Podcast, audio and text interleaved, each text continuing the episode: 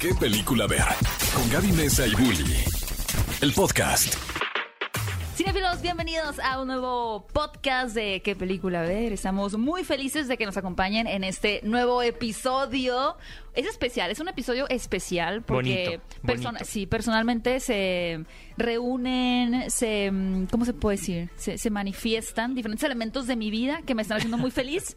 El día de hoy El estamos presente, el pasado y el futuro. Exacto, como los fantasmas de, De Scrooge. Scrooge. Exactamente, como que todo muy emocional así. Además de que estamos grabando unos días antes de que ya puedan escuchar este podcast. Y hoy es miércoles santo, o sea, hoy es miércoles, eh, antes, todo lo bonito antes de que llegue lo malo, que es el jueves eh, terrible. ¿No es hasta el domingo de resurrección o algo así? Eh, fíjate que yo como crecí en una familia muy cristiana y seguramente quienes nos escuchan también son algunos devotos. O sea, el jueves para mí de crucifixión, del viernes de crucifixión, sí tenías que estar triste, o sea, la tenías que pasar mal. O sea, no Ajá. podías estar feliz, no podías escuchar música.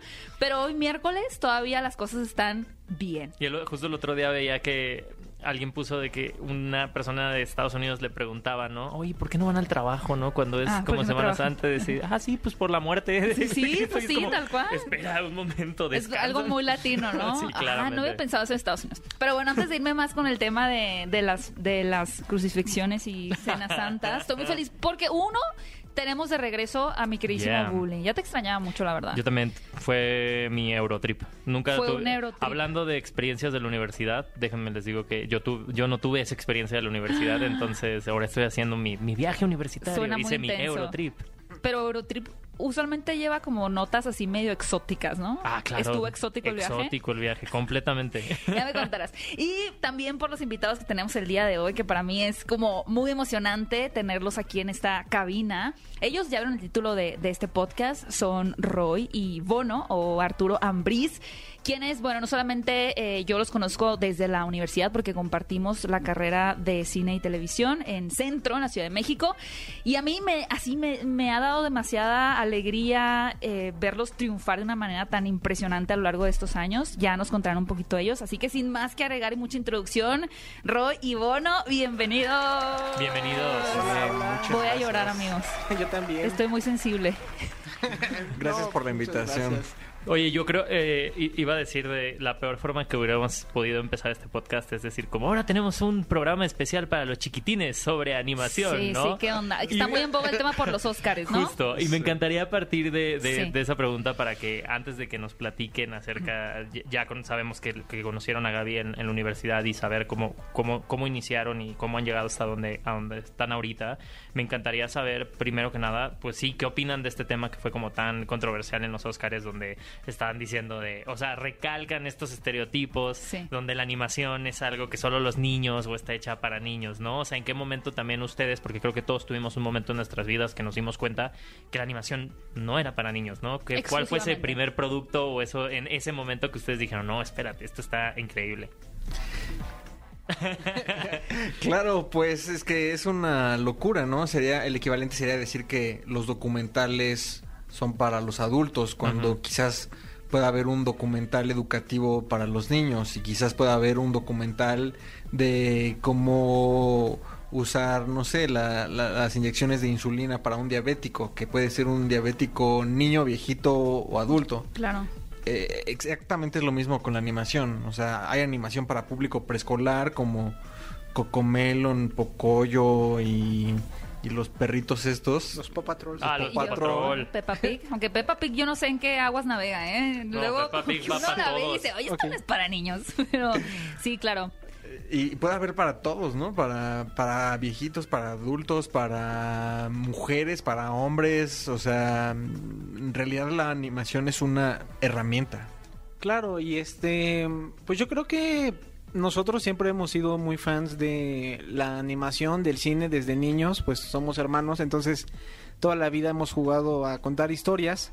Y también algo que nos pasó es que, como te acordarás, Gaby, muchos de nuestros ejercicios eran en la universidad de cine y así, eran súper multidisciplinarios, ¿no? O sea, siempre tra- Ujú. tratábamos de incluir muchísimas técnicas, desde cosas de animación, maquillajes, cosas experimentales.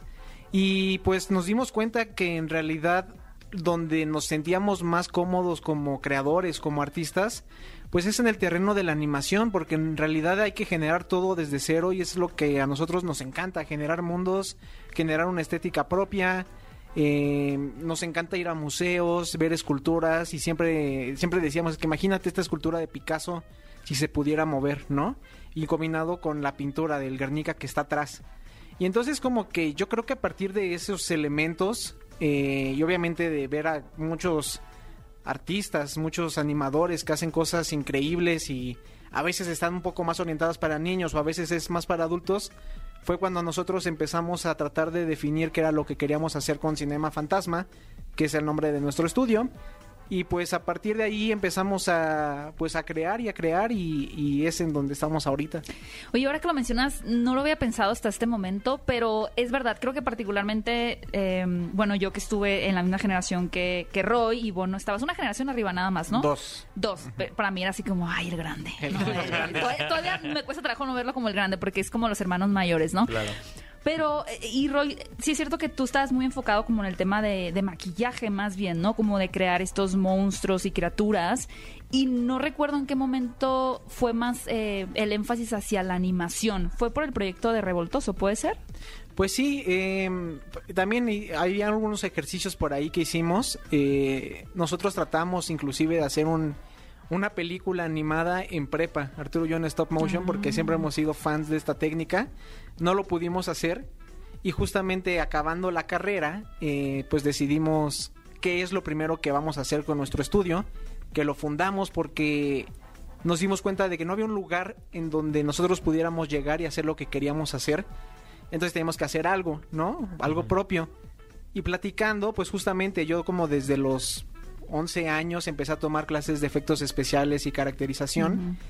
Y pues para hacer stop motion nos dimos cuenta, tomé muchos cursos en México eh, durante esos años y antes de stop motion y muchas veces me pasaba que le acababa dando clases a mis compañeros porque sabía utilizar foam látex, mm, silicones, cosas así. Es muy, muy manual, ¿no? Sí, todo muy, muy manual. Y este. Y pues acabando la carrera, decidimos qué hacemos. Dijimos, pues vamos a retomar el proyecto. O esas ganas, no el proyecto, pero las ganas de hacer algo en stop motion. Algo cortito que acabó siendo de 30 minutos y tardamos 5 años en hacer.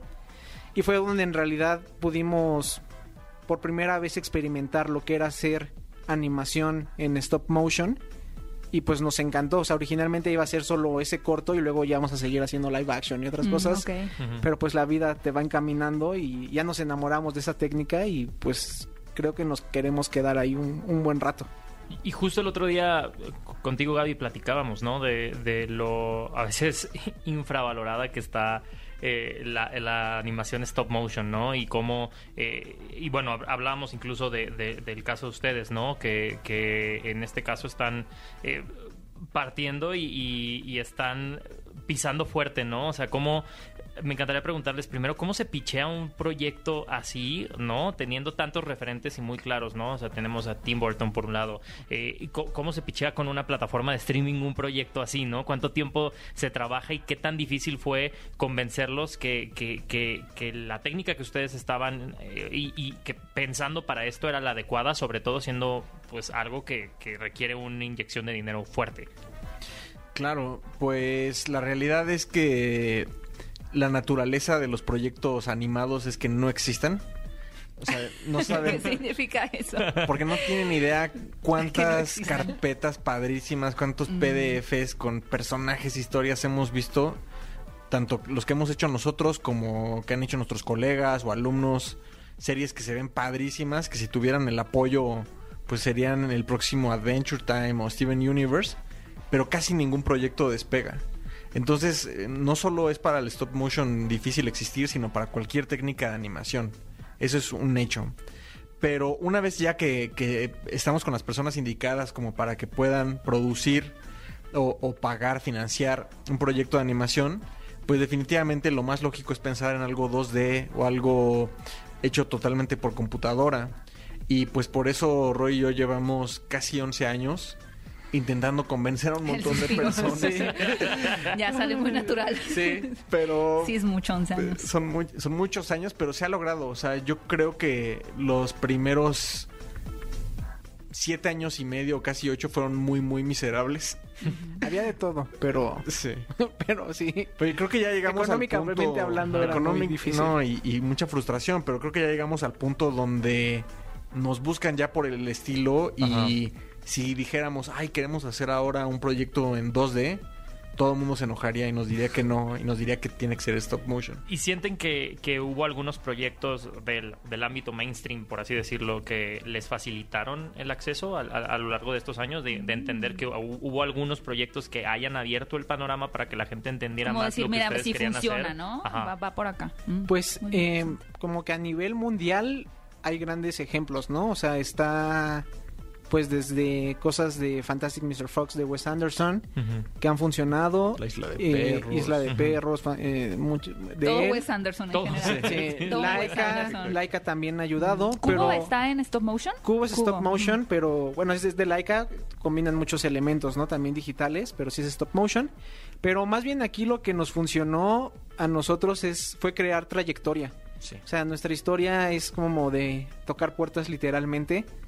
Estábamos haciendo revoltoso y por ahí, este, en una boda de, de nuestra prima, su amiga, mejor amiga, eh, era trabajaba en el departamento legal de Turner.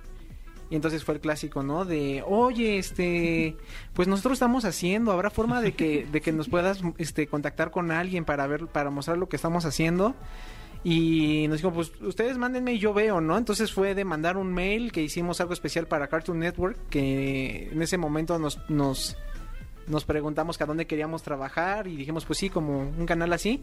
Y pues empezamos a, hicimos algo especial para ellos, lo enviamos y total, ese mail estuvo rebotando por muchos lados hasta que llegó alguien que nos dijo estoy buscando justamente lo que lo que me lo que me mostraron entonces esto nos dio el primer trabajo y de ahí empezamos a generar una relación eh, y en un momento buscaban algo de terror y nos dijeron hay de dos o hacemos una competencia a nivel nacional para ver si encontramos un proyecto porque sabemos que en Latinoamérica el nicho de horror está muy bien para animación o podemos ver primero con ustedes si quieren este pues picharnos algo. Y ya entonces ahí empezamos a generar este sustos ocultos de Frankelda no que es nuestra serie. Y, y pues de ahí fue un proceso larguísimo hasta que ya pudieron pudimos estrenar la primera temporada. Y pues ha sido la verdad un hit con todos los fans. Eh, no lo esperábamos. Justo, ¿qué, ¿qué pasa en ese momento cuando ya sueltas eh, al, al bebé y, y lo dejas dar sus Un bebé medio pasos? grandote, ¿no? Sí, claro. Medio ya un pañaludo. Y gatea, ¿no? Tenga muchos años ahí. Sí, y gatea. Y, y- Está y- y medio so- y sobre todo, ¿en qué momento también aceptas y dices, bueno, independientemente de los deadlines, y dices, ya está, ya lo puedo soltar? Claro. No, pues eh, definitivamente eso es una locura. Nuestros primeros nueve años de vida fue prácticamente hacer proyectos que la gente no iba a ver luego luego o que la gente tenía que ir a un festival de cine para poder verlo o a veces sí como hicimos un montón de comerciales de, de todo tipo mejor ni digo marcas ya iba a mencionar 15 marcas pero nadie sabía que los habíamos hecho nosotros la gente lo veía en la tele y ya. Aquí ha sido completamente diferente. Justo ayer, eh, y ni siquiera le platiqué a Roy, nos llegó un video de un niño de tres años tocando la canción, el tema de la canción en piano. Mm, Wow. Nos mandaron un video de un papá cantándola con su hija, de dos novios en su boda con una guitarra cantando la canción. Nos ha llegado una cantidad así absurda. Al principio queríamos guardar todo en De la fanarts, computadora. Ah, sí. a mí, me, no. a mí me regalaron una franqueldita tejida Wow. Qué Ahí bonito. la tengo en mi casa. Hay gente que se disfraza en las convenciones, o sea, como que ya llegó al punto donde Ya vives se está volviendo de culto un Ya está poco, volviendo ¿no? de culto. Sí. Porque aparte solo se ha estrenado en Latinoamérica, entonces Por como ahora. que siento que eso le da mucho orgullo a la gente, que es como Claro. su serie, ¿no? Es- o sea, como que alguien en Estados Unidos no la va a poder ver, no Como va a que se ubicar subieron al barco antes, ¿no? Exacto. Y es un fenómeno muy, muy padre, porque yo también siento, o sea, aquí en México, ustedes lo saben, los fans somos ¡ah! de carne Sí. y hueso, ¿no? Eh, de anime, de películas, de todo. Pero, por ejemplo, si alguien aquí es fan del anime, es, no sé, de Attack on Titan o algo así, es imposible que el creador te conteste Claro. o porque habla hasta otro idioma, ¿no? Y está lejos, pero aquí está un fenómeno que los que se están haciendo fans como que no se imaginan que Arturo, yo y todos los equipos de Cinema Fantasma somos personas normales, que tenemos nuestro teléfono y nos llegan todas las notificaciones que hacen y las vemos todas y les contestamos. Entonces se ha generado como que hay una Comunidad es también. una ¿no? comunidad Ajá. muy bonita que no sé si había pasado antes en Latinoamérica de, de creadores con fans, que es muy directa y, y- y estamos hasta buscando más canales como para tratar de llegar más a ellos, porque se está generando algo muy, muy, muy bonito y, y- y, pues está muy padre. Oigan, y mencionaron ahorita un poquito lo de los 11 años, ¿no? De todo ese tiempo que ya si dijeran que quieren hacer una animación en 2D, ya sería como, ¿qué les pasa? Pero me imagino que en esos 11 años más bien fue como, ¿pero por qué no mejor hacen una animación 2D o 3D? Porque niño, niños siéntense, cálmense, ¿no? Como dejen de estar intensiando con el stop motion. Claro. ¿Qué es lo que tiene el stop motion? O sea, desde algunas referencias que ustedes estuvieran enamorados de desde niños, de Frankenweenie, por ejemplo, ¿qué tiene el stop motion que para ustedes de verdad no lograron, a pesar de todas las adversidades, soltarlo? Y afortunadamente, pues resultó en, buen- en bien, ¿no? Pero que los mantuvo ahí tanto tiempo. Hay, hay muchos factores, pero definitivamente lo que inmediatamente lanza el stop motion al nivel de magia es que son juguetes Mm. animándose, o sea, juguetes moviéndose. O sea, creo que cualquier chica o chico que haya tenido un juguete en sus manos, fuera una Barbie, un carrito Hot Wheels, un Spider-Man, un Batman, lo que sea, se imaginó que se movían sin ellos. Sí. También por eso fue un hit Toy Story, o sea, sin ir más lejos. Pero entonces el stop motion es un éxito sobre todo cuando se siente físico, cuando no es tan, tan, tan perfecto. eh, las personas se imaginan agarrando las marionetas, o sea, es, es, una tangible. Es más es tangible, exacto, es tangible. Así, ustedes lo saben, o sea, son un éxito los videos en, en las redes sociales, por ejemplo, de la arena cinética Ujú. o de cómo se hacen estos gus así como como mezclando engrudo y colores, o sea, como que todo lo que sea muy físico ahorita es un éxito porque nos la vivimos todo el día en, en la pantalla. Sí, es verdad. Y justo el stop motion te da eso que un vector jamás te va a dar. Y, y esta, y esta perfección de, de la imperfección me encantaría como llevarla a un poco al- a, hablar de ustedes tres, ¿no? Sé que ustedes se conocen desde la universidad y hay mucha gente que escucha este podcast que pues lo va a escuchar también con esa intención, ¿no? De, de- de inspirarse y decir, bueno, ¿cuál es el camino que yo puedo tomar, ¿no? Estoy estudiando o estoy tomando la decisión de meterme a estudiar una, una carrera de comunicaciones o cine, ¿no? En este, en este caso es... em, también hablarles a ellos sobre, sobre el proceso, ¿no? Sobre, sobre este, este proceso que muchas veces se nos pueden ten- tener este en la mente de van a salir y ya van a encontrar el espacio a donde, a donde pertenecen, ¿no? Y ustedes, conforme fue pasando el tiempo, estamos hablando de, de 8 a 11 años, ¿no? Que han ido, que han ido encontrando. ¿Cuál sería ese, ese consejo que le podrían dar a, a estos estudiantes que o están entrando o están a punto de salir y dicen, espérate, Con ¿qué va a pasar después? des- desbordada, ¿no? Claro. Terrible. Pues no se va a acabar Háganse la ansiedad. amigos, háganse tiktokers, ya está, listo. No, ustedes pueden dar una respuesta más interesante. Porque aparte del mundo de la animación en México, casi que la gente pensaba que era inexistente, ¿no? Porque realmente, pues, qué tanta animación se ha hecho y se hace actualmente. Ustedes son de los pocos estudios. Pues fíjate que, eh, primero hablando de este tema de la animación en México, ahorita siento que estamos en un boom Ok. donde muchos eh, productores internacionales están volteando y si se logramos todos, o sea, todos tenemos los que estamos haciendo animación, cine ahorita, parte, lo jugamos bien, en unos pocos años México en cuanto a animación va a ser considerada como Francia, ¿no? O sea, va a ser como animación de calidad, pero de autor diferente a lo que ofrecen Estados Unidos, que es algo que también nos pasa. Nosotros luego ya nos chocan ver producciones animadas porque son se parecen a veces, ¿no? Y no es exactamente como creadores dices, "Ay, yo lo hubiera metido, yo lo hubiera hecho." Bueno, lo podemos hacer. Pero para llegar a ese punto de ya poder eh, tener cosas, eh, proyectos que salen, poder vivir de esto, porque sí estamos pudiendo vivir de esto, ¿no? De animar, pues sí es un proceso muy largo, muy desgastante. O sea, hemos tenido que, Arturo y yo queríamos solo dirigir. Pero para dirigir hemos tenido que desde tomar cursos de administración de empresas, hemos tenido que aprender a sacar adelante pues hasta cosas de impuestos, de presupuestos, de tener que ver cómo lo haces para mes con mes, sacar el dinero para todo tu equipo, ir a juntas. Entonces ha sido muy difícil eh, y aquí en Latinoamérica, en México, tienes que hacer de todo al inicio y no descansar, no parar. O sea, es sacrificar muchas cosas, pero seguir y seguir. Y es doloroso, pero si sabes por qué lo estás haciendo y sabes que no hay otra cosa que podrías estar haciendo, lo sacas adelante. Y yo creo que tiene que ver mucho con Gaby. Porque yo me acuerdo que este también Gaby empezó en la universidad con su canal fuera de foco. Y me acuerdo que eran producciones chiquitas y me acuerdo que a no muchos les gustaban de los compañeros.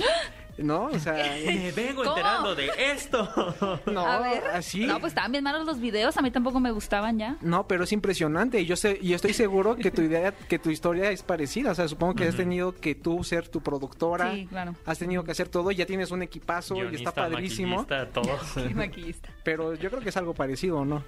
Sí, digo diferente porque ustedes tienen un equipo como más. Bueno, diferente. Diferente. Vamos Diferente, pero, ahí, pero, pero. pero entra en la misma, en la misma canasta. sí, pues es el tema de la constancia. Y el no dejar de prepararte, ¿no? También, o sea, Nunca. el decir, bueno, ya acabé, no, espérate, no, no acabaste, ¿no? Ya viene, la- eh, tienes la base de la pirámide para seguir construyéndole. Sobre todo cuando se trata de algo creativo, en este caso con ustedes la animación, pues son proyectos que de momento pueden ser tu vida entera, ¿no? Y después es otro proyecto que se convierte ahora en tu nueva, nue- así como archivo de computadora, ¿no? Ahora sí, ahora este sí es, No, y- este sí, sí, sí, sí. Y, ¿no? y me recuerda, nuevos proyectos. me recuerda mucho a la película de Tic Tic Boom, ¿no? Cuando, cuando al final le dicen a Jonathan Larson, ¿y qué si- y él dice, ¿qué sigue, no? Y la publicista le dice, el siguiente. El siguiente. El siguiente. Y el siguiente. Tal y cual. el siguiente. Qué fue- Y, y lo de los sí. compañeros lo saqué no como para Ah, no, decirte- no, no me quedé No, trabada, pero, no te pero para recalcar que luego las personas más cercanas lamentablemente son las que te meten más el pie. Sí. Porque tú tienes tu sueño Claro. y las personas que están más cerca de ti son los primeros que te dicen no lo vas a poder. Y hay, y hay personas muy cercanas que también te apoyan. En nuestro caso, nuestros papás han sido un súper apoyo. Sí, transformaron su casa en el son estudio. de productores ejecutivos de todo lo que hacemos. Pero, pero este es un buen consejo porque hay veces que tus propios amigos como que te desaniman a que sigas. Y es muy modo. fácil dejarse llevar por eso Exacto, y, sí. y escucharlo. Toda la razón. Uy. Oigan, y, y aprovechando que ustedes son expertos en animación también, digo, ya tuvimos eh, la entrega de los premios Oscar, ¿no? Que los hayamos contactado un poquito antes por eso, que ganó ¿cuál? Encanto. Bueno, no vamos a hablar de esa película porque a mí me pone muy Porque mal. no se habla de Bruno. Porque aquí no se habla de Bruno. Pero, por ejemplo, nos gustaría hacer un poquito de sus eh, últimas películas favoritas animadas o cuáles están esperando. Aquí es un tema que Bully de niño era fanático de fantasía, por ejemplo. Me encantaba Que pues nos habla mucho de su psicología aquí. de ¿De qué le niño. pasaba al niño? Sí, ¿qué le pasaba al niño? Fantasía. ¿Cuáles eran algunas de sus películas favoritas cuando eran niños y de las últimas que más les han impactado últimamente, ya sea comerciales o no comerciales? Pues este recientemente pues no sé, ahorita yo estoy descubriendo mucho por mi novia, no había entrado al mundo del anime, Mm. Mm. pero en el anime estoy descubriendo muchas cosas que la animación de Estados Unidos no me estaba dando, Ah, claro. que es tal vez un poco más de diversidad en cuanto a lo estético, una búsqueda real por algo nuevo estético y peso dramático, que siento que muchas veces ya eh, las producciones, las películas ya no tienen ese peso dramático, o es más formulaico, ¿no? Sí. Es más, para los que saben, Save the Cat, de que los beats del guion, y ya sabes qué va a pasar exactamente, y pasa, y ya sabes en qué va a acabar, y acaba así, y ya intervienen tantas personas y tantos guionistas, tantas personas que se hace como muy delgadito, ¿no? Como que muy safe.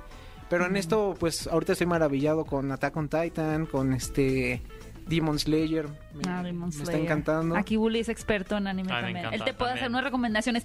Esa Sí. serie rarísima que me dijiste de uno que se, el mundo se deshizo y como que es alquimista y se despierta. Doctor Stone, Ah, esa. ajá. Mira, Muy buena. sí. Usted, yo quise verme muy lista. Pero sí, el anime. Entonces es lo que estás ahorita más in- in- interesado en eso. Incluso el cine un poquito más serio, ¿no? Todo el cine de Makoto Shinkai, ¿no? Bueno, Your también. Name y todas estas películas Exacto. que, bueno, Weathering construyen You. un poco más estas narrativas y que, bueno, año con año nos cuestionamos por qué no llegan a, a- a las premiaciones americanas y, bueno, la respuesta está ahí, ¿no? Pero también no se pierde lo que en Estados Unidos se sigue haciendo, ¿no? Creo que toda, a últimas ha habido como una nueva ola de, de producciones estadounidenses que tienen un poquito más de valor, ¿no? O sea, me suena mucho Over the Garden Wall. Uf. Sí. O sea, me suenan mucho es, este tipo de historias que, que también se están arriesgando a romper un poco el molde americano.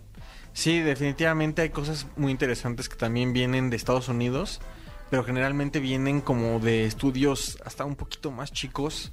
Eh, nosotros estamos obsesionados con la historia de Disney, nos encanta estudiar y ver documentales viejitos y todo. Disney siempre estaba a favor de la innovación y de hacer películas que nadie se hubiera imaginado. Justo ahorita como que para mí el gran punto que echó a perder todo fue el mega éxito de Frozen. Desde que ese gran éxito todo se fue hacia Para ese es lado. la, es la decadencia de Frozen. aunque sí me gusta Frozen, La villana de Es un Disney. punto muy alto, ¿no? Y- Sí, ya fue. Todas las películas quieren que sea el nuevo Frozen. Y el colmo es que ahorita ya lo lograron. Encanto ya es un nuevo Frozen latino. Ujú. Aunque yo voy a abogar un poquito por Turning Red. A mí me gustó Ah, mucho esa película. sí. O sea, sí creo que hay un cambio ahí desde dentro, ¿no? De las entrañas de la empresa al tener a mujeres liderando el proyecto. Creo que sí cambió bastante. Sí, de hecho Pixar como que lo ha hecho bien. Luca también. Luca también está gusta. Onward, Onward, estuvo sí. bien. La de Sol no me gustó tanto. ¿Por qué A no sí. gustó? Porque ya- yo creo que se debió haber muerto el personaje. ¿No fue como presa de su hype también? De- sí, como que yo me imaginaba algo así ma- un poquito más serio.